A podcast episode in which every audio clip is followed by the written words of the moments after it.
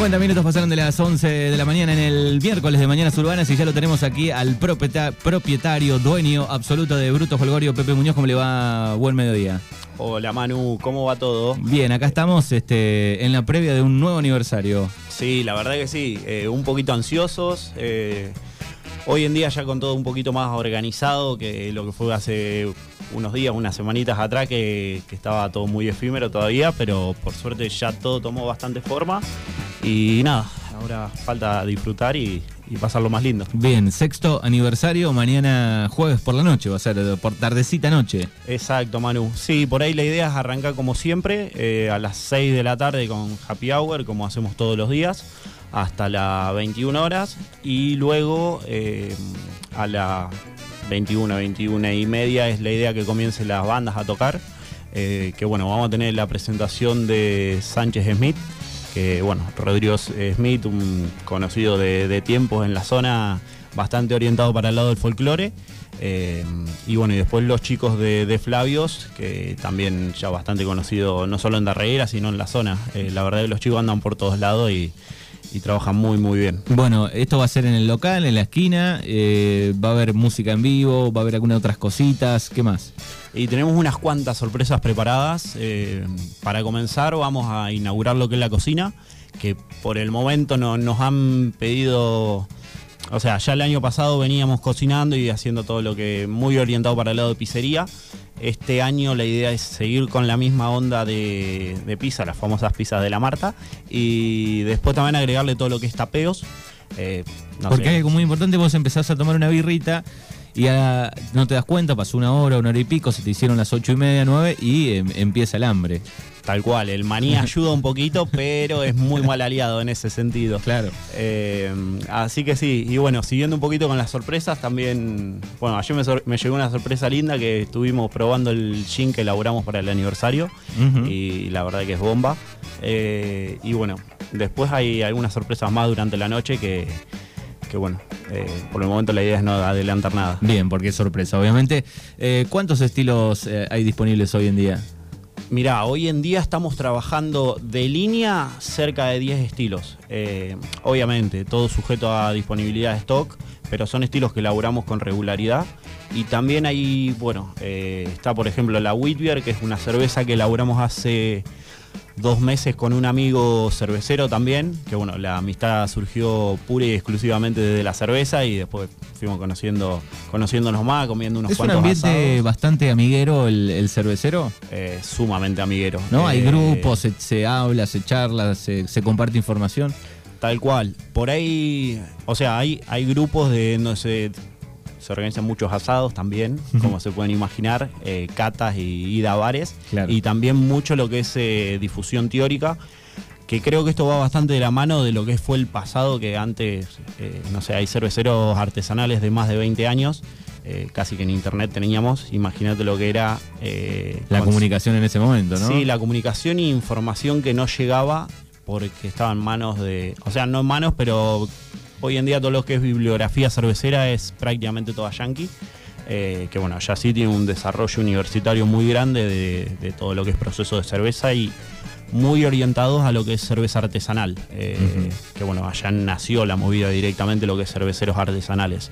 En Europa tiene una tradición enorme eh, cervecera, pero eh, por ahí no tuvieron ese repunte artesanal que sí tuvieron los cerveceros americanos. Sobre todo cansados de tomar siempre el mismo estilo, que era el único que llegaba en su momento, la típica Pilsen, American Pilsen Lager, que es eh, la cerveza eh, industrial por, por eh, primordia.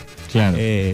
Y después, o sea, en Europa, si bien no, hubo- no hubo una movida tanto por el lado de cerveceros artesanales, es más una movida cultural en ese sentido, porque imagínate que, no sé, en Alemania estuve viendo hace unos años, se festejaron los mil años de una cervecería. Claro. Así que llévalo a eso a... Porque a veces vemos en algunas industriales, obviamente, pero vemos ese, ese año, ¿no? Que figura ahí, decís, wow, ¿cuántos años eh, tiene esta cerveza?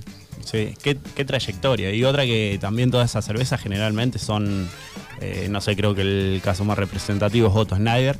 Eh, nada, descendencia alemana, eh, trayendo la idea de producir cerveza, pero bueno, trayéndolo todo del viejo continente, eh, que nada, que hicieron un, un mercado de eso y Claro. que funcionó. Y, pensando, digo, en la movida que, se vino, por lo menos para esta zona, para de Sudamérica, digo, ¿no? Digo, eh, en algún momento al, principio digo, bueno, va a ser un boom un año, dos, y, la verdad que no, siguió. Sí, tal cual. Por ahí sí es, es verdad que hubo años que que se estuvo muy de moda, no sé, me acuerdo, yo que estaba viviendo en Bahía, el primer Antares, eh, bueno, el primero y único de Bahía, pero me acuerdo que arrancó Antares y al otro año estaba Avenida Alem plagada de cervecerías. Claro, abrían otra, abrían eh, otra, abrían otra. Sí, eh, que bueno, un poco la pandemia y la situación económica del país frenó un poco este auge. Y otra que también se pusieron de moda mucho hoy en día, personalmente es lo que creo, mucho lo del lado de los cócteles, no sé, el gin también tuvo un repunte muy grande, Bermú, un Bermú. Pero se mantuvo, incluso pienso yo, en, cada rinconcito de cada partido, en cada pueblo, digo, hay, hay una cerveza artesanal que antes no, sucedía, ¿no? Por ahí había una a tantos kilómetros, alguna fábrica, arrancaban, pero digo, en cada pueblo cercano hay una fábrica. Sí, sí, sí, tal cual, Manu. Eh, más grande, más chica, ¿no? pero... Eh, pasa que nada, es muy apasionante también el, o sea, yo creo que hoy en día todos los que somos cerveceros relativamente chicos, y bueno, los grandes también, eh, comenzaron más que nada por una cuestión de pasión y que les gustaba lo que hacía, porque quiera o no, pasó de ser un hobby, que no sé, birra, cocina de garaje de tu casa, como arrancamos todos, a, bueno, pensar que podías vivir de esto y de algo que, que amás, así que está buenísimo. Es, no sé, creo que es lo más parecido a ser un futbolista y jugar en primera. Claro. Pero tenés que tener pasión por, por, eso. No es que decir, bueno, voy a abrir una cervecería para ver qué pasa, ¿no? No, tal cual. Eh, y mucho de, lo que encararon el camino por ese lado, muchos bares que ya tenían la cervecería armada a nivel venta y optaron el camino, creo que hoy en día están bastante defraudados en ese sentido porque las condiciones del mercado hoy en día bajó un montón la rentabilidad en este rubro y en todos, pero eh, hubo un, o sea, una disminución bastante grande de fábricas, tanto grandes como chiquitas. Bien, y si tendrías que graficarle un poco al, oyente, digo, cómo se fabrica la cerveza desde el momento cero, resumiendo un poco, digo, cómo, cómo es ese proceso desde que vos arrancás. Eh, bueno, creo que antes del proceso hablar un poco de los cuatro ingredientes fundamentales. Eh, para arrancar el agua, que el agua parece una boludez y algo que, nada, está al alcance de la canilla, pero es sumamente importante. Lamentablemente, eh, bueno, acá y en prácticamente toda la región tenemos un agua relativamente mala eh, a nivel eh, minerales. todo producto que es un agua de, perforación y a medida que el agua se va infiltrando va adquiriendo todos los minerales que están en, la roca y en el suelo para arrancar desde ahí. Así que nosotros en ese sentido el desafío que tuvimos en su momento fue comprar un equipo de osmosis que en se podría decir que partimos de un agua de glaciar o sin minerales, la cual luego adaptamos especialmente a cada estilo, porque como bien sabe el que hace un asado, si le pones eh, sal mejora muchísimo, así que eh, hacer una muy buena birra, pero sin agregarle sales o las sales necesarias para el estilo, es muy parecido a comer un asado sin sal, eh, no te va a levantar los sabores que estamos buscando. Eh, y luego, siguiendo por ahí con un poco con los ingredientes, tenemos la malta, que por ahí sí es uno de los más conocidos, es eh, la germinación y posterior secado. Obviamente después cada malta tiene un proceso particular, pero muy en grandes rasgos de eh, esto. Se le, la engaña a la planta, se le hace germinar y luego cuando está apto de nacer la planta se le corta con calor la, la germinación para de esta forma obtener la malta. Esta malta es la que en el primer paso se mezcla con agua a entre 60 y 70 grados más o menos la ventana, dependiendo del estilo, para sacar los, los azúcares fermentables de esta malta. Estos azúcares fermentables de dónde vienen son las enzimas que están en la malta producida justamente por este proceso de germinación, es la misma enzima que hace crecer la planta, pero tiene una brecha de temperatura donde se hace mucho más rápido el proceso, que son justamente entre estos 60 y 70 grados. ¿Eso se realiza todo en bruto jolgorio? Lo que es malteo, no. Nosotros partimos ya de la malta eh, malteada. O sea, nosotros partimos de malta, no de cebada. Eh, nosotros compramos la malta, que lo más cercano acá es maltería, la de Puan. Eh, nosotros no compramos allí porque venden directamente a industrial y a gran volumen pero a lo largo del país hay tres o cuatro malterías eh, que, sí, que lo hacen, que venden a, pequeñas fábricas. Eh, nosotros partimos de, ese macerado, obtenemos un líquido en principio sumamente dulce, eh, que lo llevamos a arbor. Lo llevamos a arbor en parte para poder agregarle los lúpulos para que quede una cerveza clarificada para romper proteína y también para eliminar el DMS, que es el DMS es eh, algo muy, o sea, todo el mundo sensorial de la cerveza es muy loco porque imagínate que te diga una cerveza con gusto a gusto y aroma vegetal a sopa hervida Mm. eh, o a choclo. Claro. Eh, bueno, este líquido pasa a hervor, se hierve durante una hora y media, se agregan los lúpulos en ese momento, dependiendo obviamente el estilo. No sé, como para que tenga una relación, una Golden lleva eh, 0,5 gramos por litro y una American IPA lleva 12 gramos por Ah, litro. Hay bastante Eh, diferencia ahí, por ejemplo. Tal cual. Eh, y bueno, y los momentos también de adición también son sumamente importantes. Y ahora sí, hablando del lúpulo, eh, lúpulo para el que no conoce la planta, en la fábrica tenemos dos plantas en el frente. Nada, solamente para, para ambientar un poco, porque la verdad es muy difícil el tema de la cosecha de lúpulo en ese sentido para poder utilizarlo. Y en el país tenemos eh, generalmente en el Bolsón todo lo que son las grandes plantaciones de lúpulo. Esto tiene que ver por la zona, digamos, climáticamente. Eh, sí, un poco por la zona y también un poco por la tradición y la cultura de, de allí. Eh, lo que pasa con el lúpulo es que necesita bastante riego y en esa región, además de estar en un, en un valle bastante favorecido ambientalmente, eh, lo que más influye en el lúpulo también es- son las horas de luz y las latitudes. En este sentido, casi que te diría que la gran mayoría de la Argentina podría, con una gran inversión, porque es una gran inversión lo que se necesita, eh, producir lúpulo. Y, y después de todo ese proceso, eh, se asienta, va a... Eh, después, una vez que terminamos el hervor, donde le agregamos los lúpulos, se enfría la cerveza a 20 grados y se manda a fermentar. En el fermentador es donde se agrega el cuarto y último ingrediente, que es la levadura, que mm, es como la típica levadura de pan, eh, que lo que hace es comer este mo- mosto dulce que mm, transforma estos azúcares simples en alcohol. Eh, alcohol y un montón de subproductos que tienen una influencia enorme en la cerveza, eh, tanto positivos como negativos. Eso depende de cómo trabajase la fermentación. Este proceso de fermentación dura entre 5 y 6 días y después sí la mandamos a la cerveza frío en el mismo fermentador para decantar la levadura. Eh, y ahí sí ya se podría decir que ya tenemos eh, lo que es cerveza. Eh, luego de ahí va al barril, se gasifica y está lista para la venta. Bien, me imagino, digo, en todos estos años, eh, obviamente que preparás eh, para cuando arrancás a, a probar un estilo, digo, eh, en menos en menos cantidad, ¿no? Para probar, para empezar a probarla, digo, habrás perdido alguna algún barril, prueba, digo, cantidad, digo, probando. Decís, bueno, hice todo el proceso como me gustaría, le agrego esto, lo otro, y la verdad que estaba fea, no tenía gusto, ¿te habrá pasado? Sí, no, olvídate. Por ahí, en el último tiempo, último tiempo, no sé, te hablo dos, tres años atrás, no tanto porque, nada, le hemos metido bastante teoría, bastante estudio de fondo también. Entonces el error es menos Eh, ahí.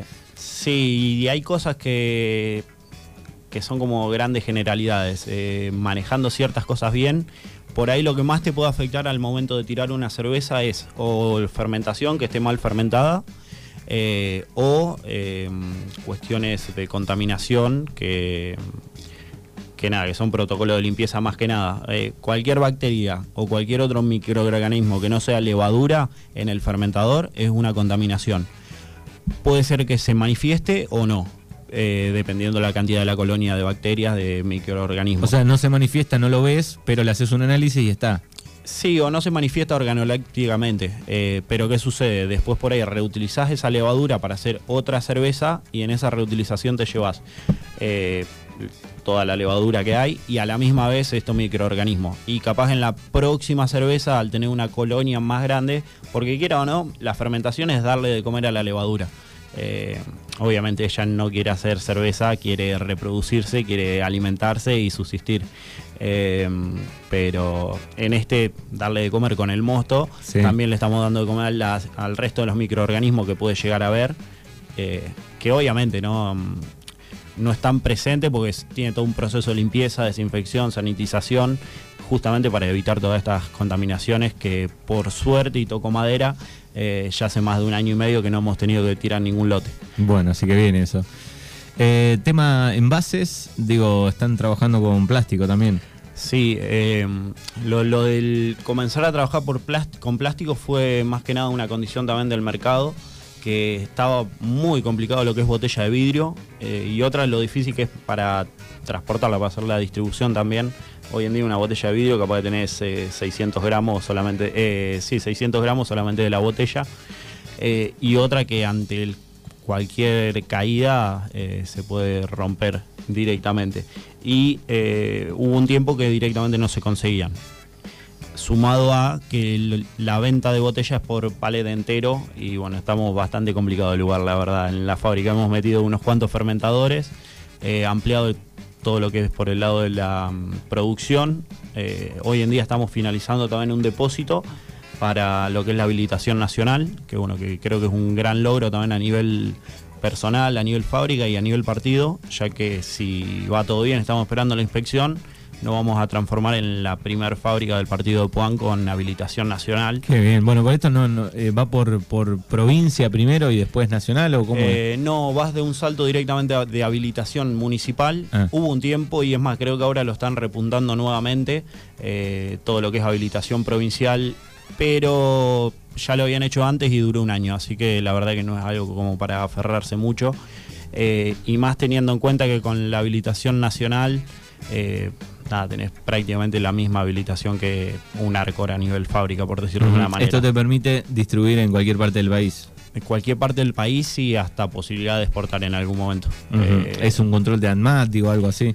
Eh, no, el, el, principio es eh, lo que es una habilitación del establecimiento productivo y luego de tener esta habilitación nacional del establecimiento productivo de alimentos, sí ya lo haces por producto. Eh, que nada, que ahí finalizaría un poco el proceso de habilitación nacional completo. Vos que sos birrero viejo, eh, el sabor, ¿cambia o no cambia? ¿Plástico, vidrio, lata? ¿El vidrio es el que menos eh, transforma el sabor, cambia el sabor? ¿O es un mito? Mira, personalmente creo que es un mito y por ahí más que nada lo que puede llegar a cambiar las condiciones de sabor es eh, el manejo de la cerveza. Eh, hoy en día, no sé, tener una cerveza a 30 grados de temperatura, uno, dos o tres días, la mata. Eh, y le cambia enormemente los sabores. y luego en base al material, hoy en día creo que hay un gran trasfondo de todo lo que es la industria del plástico y que prácticamente la totalidad de los productos alimenticios vienen en plástico o en aluminio. y que también hay una gran evolución también en todo lo que son los plásticos eh, que se conocen como alimenticios. Así que en ese sentido, hoy en día te diría que, que si transmite algo, personalmente y hablando con otros colegas, no, lo sentimos. Además, teniendo en cuenta que eh, nada, manejamos fecha de vencimiento de cuatro meses. O sea, son solamente cuatro meses que está en contacto la cerveza con, con el envase. Es raro que la cerveza se venza. Eh, Sí, por, ahí el tema del vencimiento. No, digo por, el, eh, sobre todo en verano, por, consumirla, digo, ¿no? Ah, por, la fecha. No, olvídate. Eh, y luego, aprovechando esto de la fecha de vencimiento, eh, por ahí hay cervezas que sí están preparadas. Es un poco como el mundo de los vinos. Hay vinos que hay que tomarlos frescos y vinos que mientras más los aguantás, mejor. Con la cerveza pasa algo muy parecido. nada, si por ejemplo una American IPA o una IPA la estás guardando para consumirla estás cometiendo un pecado enorme. Eh, estás perdiendo todo el perfil aromático que, costó tanto conseguir. Y después capaz, no sé, una Imperial Stout, una cerveza robusta de 8, 9 o 10 grados de alcohol, eh, a medida que pasa el tiempo se va complejizando muchísimo más. Eh, así que en ese sentido es bastante interesante también cómo influye el tiempo. Bien. ¿Cuál fue la, la más rara que probaste? Que decís, probé en tal lado una cerveza que tenía eh, Estos ingredientes, este sabor. Yo, por ahí no estoy muy metido en el mundo de la sour, pero como he probado cervezas eh, sour que me volaron la cabeza de decir qué buena que están, eh, también he probado otras que, no, todo lo contrario. para el que no sabe, las cervezas sour son cervezas ácidas, que en este caso sí se utiliza otro microorganismo, que normalmente son lactobacillus, para generar acidez y es el objetivo. Tiene un toque ácido.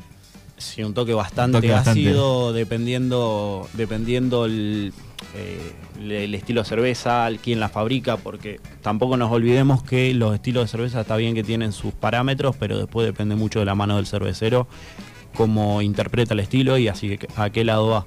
Eh, y por el lado de la sour, por ahí la más loca que probé, eh, que me voló la cabeza de buena, fue una, una de, de Moore, fábrica de Buenos Aires, eh, que tenía casis, eh, tenía café y también tenía frambuesa. Eh, nada, me voló la cabeza el sentir las distintas capas de sabores que nada, estaban muy presentes. nada, te tomabas un trago, le sentías la frambuesa, te tomabas otro trago, le sentías el café. Bien marcado. sí, sí, sí. Y eso, eso es lo que hace también una muy buena cerveza bueno, y, la última, para terminar hablando de, todo el proceso, eh, temperatura ideal, ¿cuál es? Para mantener la cerveza, sí. Eh, temperatura de heladera. En este sentido, por ahí no es tanto, ojo, depende mucho el estilo, pero las que son las cervezas que se deben consumir jóvenes, no sé, IPA, cervezas de 4 o 5 grados de alcohol, que son cervezas que envejecen mal en el tiempo, o sea, no va a sacar nada positivo de... Dejándola. exactamente. Eh, temperatura de heladera, esto por el objetivo más que nada de reducir las reacciones de oxidación, que son justamente las que hacen envejecer un poco la cerveza en este sentido. Y después todo lo que es eh, cerveza de alta densidad, y sí, por ahí te puedes tomar el lujo de dejarla 20, 25 grados. Eh, que son justamente, por ejemplo, no sé, Barley Wine, que por ahí es una de las más conocidas, Imperial Stout, eh, We Heavy, eh, Belgian Dark Strong. Eh, pero en este sentido sí son cervezas que, por ahí sacas algo positivo de guardarlas. Bien. Bueno, recordamos entonces, estamos hablando con Pepe Muñoz, propietario de, Bruto Holgorio. Eh, recordamos mañana, sexto aniversario. Esto va a ser en su local, en la esquina de su local, calle cortada, sorpresitas, música en vivo, así que no se lo pierdan. Pueden hacer la reserva, ¿no? Sí, tal cual, Manu. Eh, generalmente lo que es reserva lo estamos manejando por Instagram, que es un poco nuestro medio de difusión. Eh, pero si no también lo pueden hacer al WhatsApp 2923 42 51 67. Bueno, y además si tienen un evento, una fiesta y quieren tener la, chopera o cerveza Bruto Holgorio en la fiesta, también pueden consultar, ¿no? Sí, tal cual, Manu. Además, eh, por ahí me, ha pasado muchas veces cuando he hablado con gente para, justamente, que tenía un evento para alquilar la chopera que se pensaba que, no sé, tenía que alquilar 5, 6, 3 o 10 barriles para, para poder tener la chopera. Y la verdad es que no, desde 20 litros de cerveza, que es un barril sumamente chico. Eh, Fácil de, transportar, manejar. Tal cual, además 20 litros de cerveza en un asado de 15 personas. un, día, un día como hoy. No dura nada. Claro, un día de 30 y pico grados, se va, se vuela. Exactamente. Bueno, gracias y suerte para mañana. Bueno, muchas gracias Manu y suerte para vos también.